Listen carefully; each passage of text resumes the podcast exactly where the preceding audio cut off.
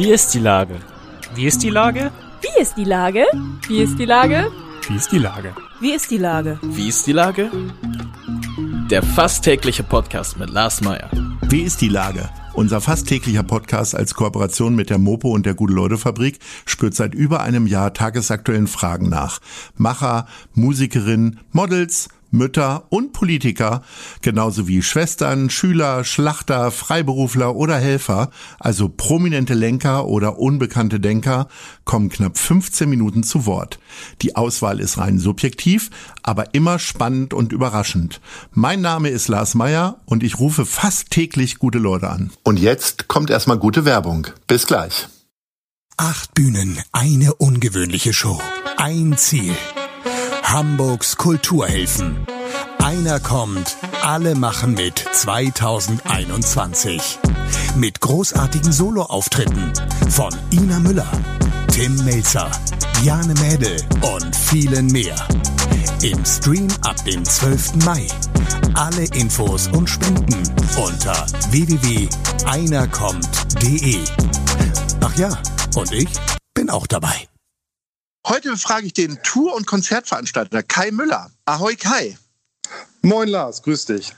Lieber Kai, nachdem nun alle großen Festivals abgesagt wurden, bist du auch wieder in den Winterschlaf gegangen oder wie sieht dein Alltag aus? Auf keinen Fall. Also den Winterschlaf gab es dieses Jahr gar nicht wirklich für mich, ähm, da ich mich seit Herbst mit anderen Themen beschäftige. Nee, ich bin, bin auch nicht in der Frühjahrsmüdigkeit, sondern ich, ich bin äh, darauf gepolt, dass wir im Sommer trotzdem, auch wenn die großen Veranstaltungen und Festivals leider nicht stattfinden können, trotzdem kleine, schöne pandemiegerechte Veranstaltungen hier in Hamburg und Umgebung und deutschlandweit haben werden. Und ähm, einige Künstler habe ich da schon hingebucht und ich freue mich so sehr, mal wieder geschäftlich unterwegs zu sein und mir Veranstaltungen anzugucken. Also äh, mir blüht das Herz auf.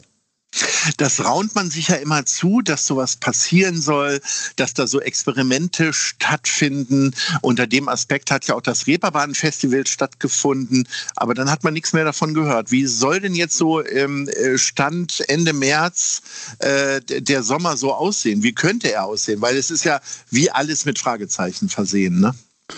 Das ist wirklich wahr und ähm, ich bin mir selber auch unsicher, ob es so wie im letzten Jahr passieren kann oder ob zusätzliche Maßnahmen wie Schnelltests vor Veranstaltungen installiert werden müssen. Aber im letzten Jahr gab es zum Beispiel in München-Gladbach ein sehr erfolgreiches Format, die Strandkorb Open Airs, wo man wirklich dann mit seinem eigenen Haushalt oder einem zusätzlichen Haushalt in Strandkörben abstandsgerecht zum Nachbarn saß und Konzerte sich angucken konnte. Und ich glaube, die haben das zwölfmal für diesen Sommer in, in elf weiteren Städten auf die Strecke gebracht. Und das finde ich ist ein super Konzept. Und genauso, glaube ich, wird es hier in Hamburg auch Konzepte geben, die funktionieren werden, wenn uns nicht Mutationen, die dritten Wellen, vierten Wellen da einfach ähm, einen Strich durch die Rechnung machen. Aber momentan bin ich noch optimistisch, dass wir das hinbekommen.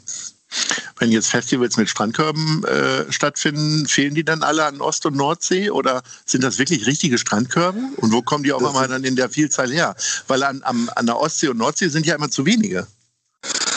Stimmt. Ich glaube, Nord- und Ostsee werden einfach dann, wenn, wenn die Deutschen jetzt schon ihre Sommerplanung machen und Teil vielleicht nach Mallorca wieder fliegt, aber der Großteil sicherlich innerhalb von Deutschland Urlaub machen wird, dann werden Strandkörbe begehrt sein. Ich habe gehört, die kommen komplett aus China rübergeschippert.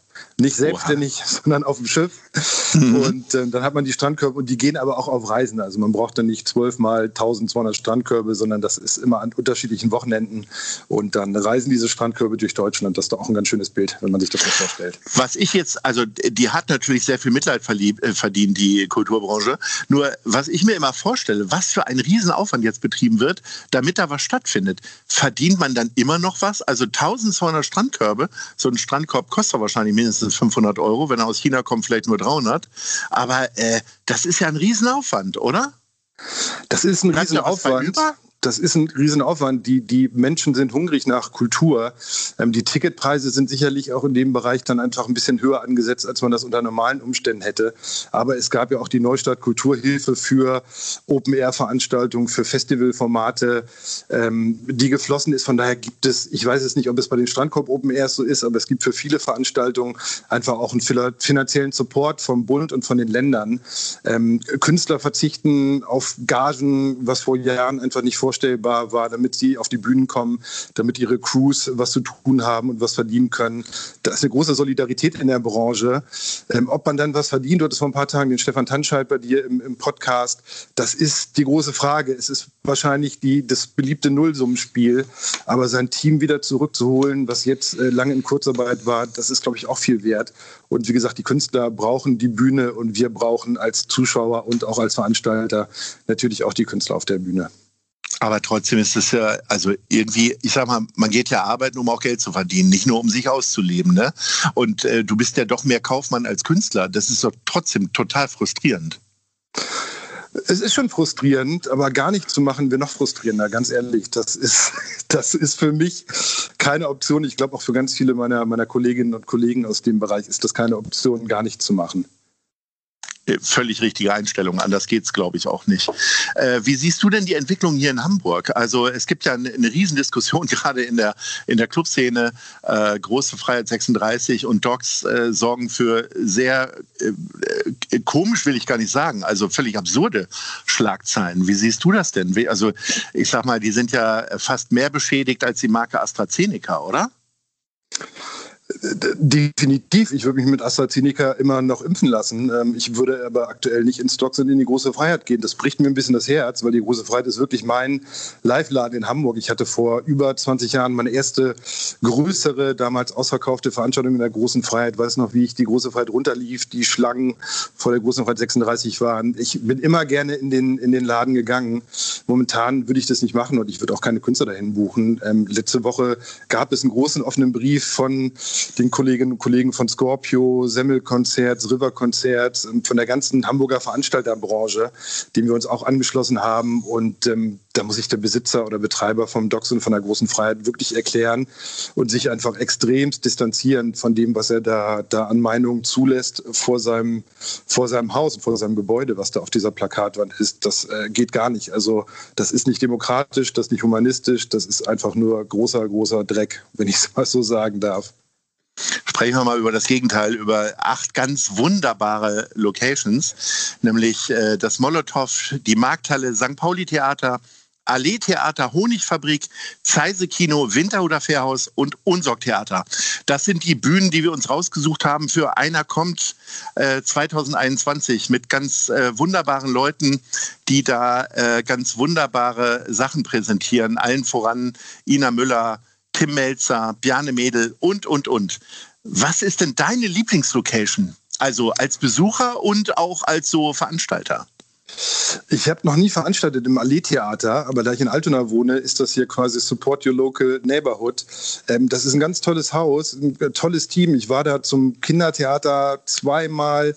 Ich war da einmal mit meiner Frau zu, zu einem Operettenabend und das ist ein tolles Haus. Das ist bei mir hier 300 Meter Luftlinie. Ich finde es super, wenn die dabei sind und der Rest der Häuser auch großartig. Also äh, tolle Idee, die du dir da mal wieder ausgedacht hast, lieber Lars.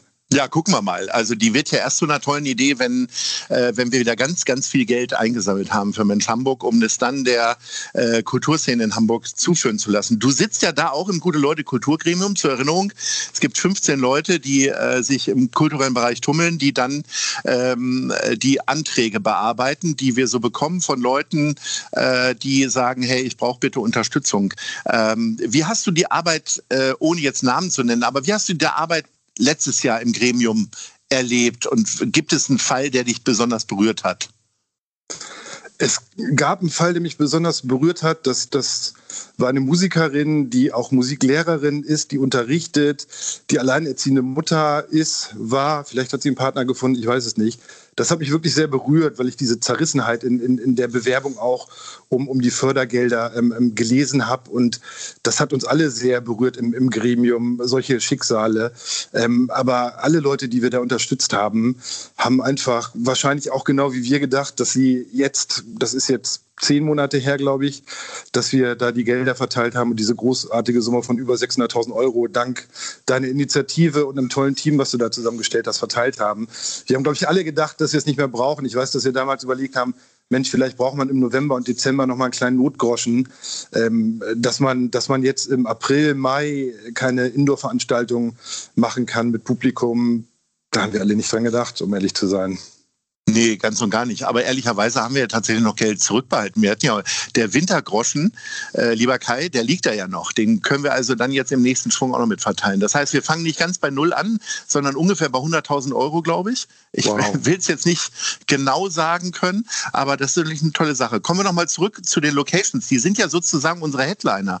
Äh, Gibt es denn äh, einen Ort, wo du äh, tatsächlich eher häufiger hingehst von den achten und wo du, also du hast ja gesagt, Allee-Theater noch nie, aber was du, geht so ein Typ wie du, so ein Rock'n'Roller ins Unsorg-Theater? Also ich war schon mal im Allee-Theater, ich habe da noch nie für selber veranstaltet. Ah. Äh, veranstaltet mhm. habe ich öfters in der Markthalle schon, ähm, auch ein ganz tolles Team, ganz toller Ort, haben jetzt auch den Winter genutzt, um die Winternothilfe für Obdachlose dort zu installieren. Ich gehe gerne ins Molotow, ich gehe gerne in den Häusern. Ich war auch schon zwei, dreimal im Unsorg-Theater und ähm, habe aufgrund meiner ostfriesischen Mutter sozusagen auch einen Bezug zum Plattdeutschen. Also ich mag das da sehr gerne. Du hast ja gesagt, dass du hinreichend viele andere Aktivitäten gehabt hast. Und äh, werd doch mal konkreter. Was hast du dir denn jetzt so überlegt? Also ich hatte natürlich erstmal die große Aktion Homeschooling mit unserer Tochter hier, Homecooking, jeden äh, Mittag frisches Essen auf den Tisch. Ich bin sehr froh, dass meine Tochter seit letzter Woche wieder zur Schule gehen kann, im Wechselunterricht. Die haben direkt am ersten Tag den Schnelltest gemacht. Das hat wunderbar funktioniert. Also ein tolles Kollegium da im Gymnasium Allee, toller Schulleiter, die haben das wirklich gut organisiert. Du hast es mit der Allee, ne? Ich habe es mit der Allee, ja. Wenn man nahe der Max-Brauer-Allee wohnt, dann, dann hat man die Allee tagtäglich quasi vor der Nase. Ja, und, und, und Schnelltest ist auch so ein bisschen dann vielleicht das Stichwort, mit dem ich mich seit letztem Herbst beschäftige, als, als Öffnungsperspektive für Veranstaltungsstätten. Und da ist jetzt ein guter Zeitpunkt, weil die letzten Öffnungsperspektiven, die es gab, an Inzidenzwerten gekoppelt, das muss man nochmal diskutieren, dass es einfach unter einer Vorlage eines aktuellen Schnelltestes, der dann negativ ist, eine Öffnungsperspektive für Veranstaltungsstätten gibt. Und da bin ich sehr engagiert und habe mit Partnern zusammen ein Konzept entwickelt, was quasi aus jeder Veranstaltungsstätte, die 30 Quadratmeter Fläche davor hat, den Corona-Safe-Venue, Corona-Safe-Club machen kann, ähm, wo wir quasi alles aus einer Hand äh, geben, was man benötigt, um Schnelltests schnell vor Ort durchzuführen. Auf welchen Künstler, also keinen, den du jetzt betreust, sondern äh, wen möchtest du als nächstes sehen? Was wäre so deine absolute Lieblingsband, die jetzt hier meinetwegen auf der Reeperbahn, ich weiß noch, ich glaube 15, 20 Jahre ist es her, dass auf der Reeperbahn mal Konzerte stattgefunden haben, wahrscheinlich 20, ne? Metallica und Smashing, Smashing Pumpkins. Smashing Pumpkins, ja, das, ich bin 2000 nach Hamburg gekommen, ja, das war so 2020 Jahre, das kann gut ja. Kommen. Welche Band wäre es, äh, die so quasi zum, zum Neustart des Lebens für dich spielen sollte? Ich kriege Gänsehaut, wenn ich daran denke. Kings of Leon haben gerade ein neues Album veröffentlicht, hätten auf dem Hurricane gespielt in diesem Jahr. Ich hoffe, dass Scorpio das schafft, die Jungs äh, fürs nächste Jahr wieder einzuplanen.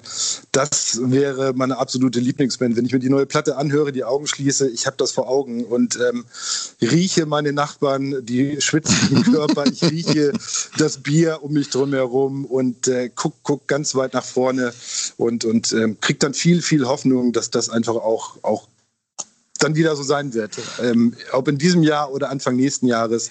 Ich glaube, wir sind auf einem guten Weg.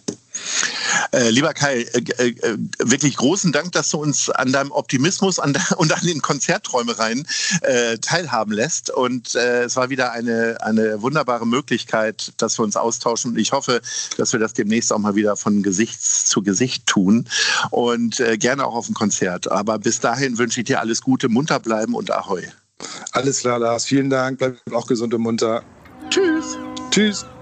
Dieser Podcast ist eine Produktion der Gute-Leute-Fabrik mit der Hamburger Morgenpost.